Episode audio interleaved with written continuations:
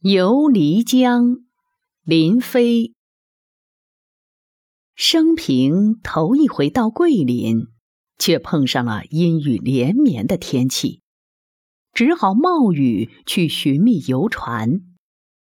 好在躲进船舱后，就可以悠闲自得地观赏神往已久的漓江了。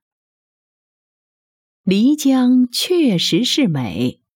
透过绿色的水波，能数得清江底的水藻和碎石。在乌云翻滚的天空底下，这明净的江面上依旧反射出浓丽的亮光。一座座山峦的侧影躺在淡淡的波纹里，轻轻地晃荡着。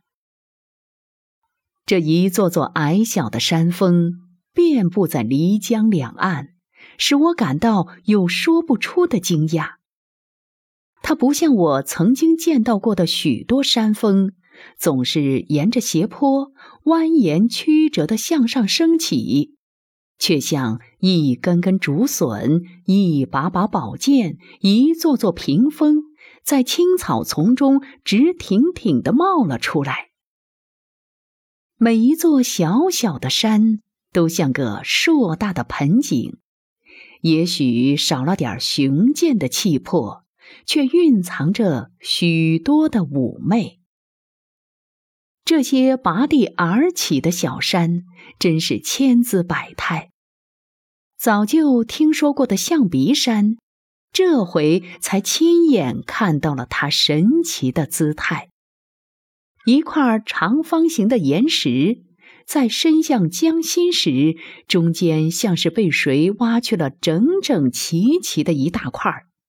那盛在江水里的一根石柱，不正是大象的鼻子插进漓江中尽情的吸水吗？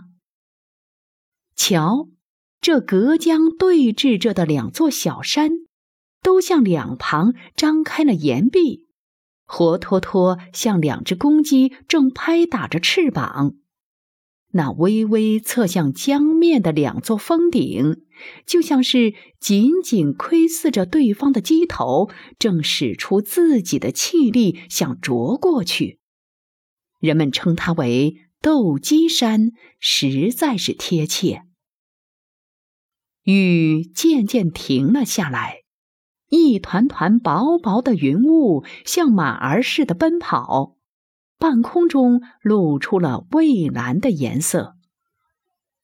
游船在亮晶晶的江面上继续飘行，只见对面一座长方形的山峦平平整整的，分明是高悬在江上的一幅图画。导游指点着峭壁说。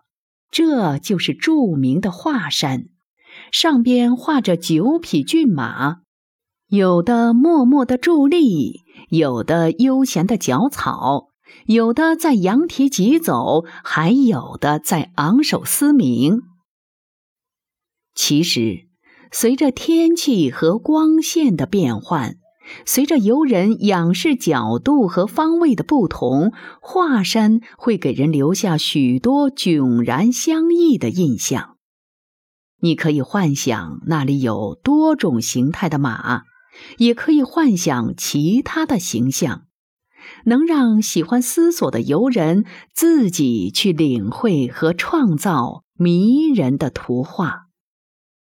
游船穿过两岸密密的翠竹和垂柳，溯江而上，不久就抵达了闻名遐迩的阳朔。听说从这儿继续航行，风景更为迷人。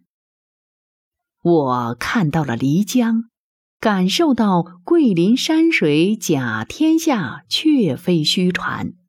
至于阳朔山水甲桂林，就让它成为我心中一个美丽的悬念吧。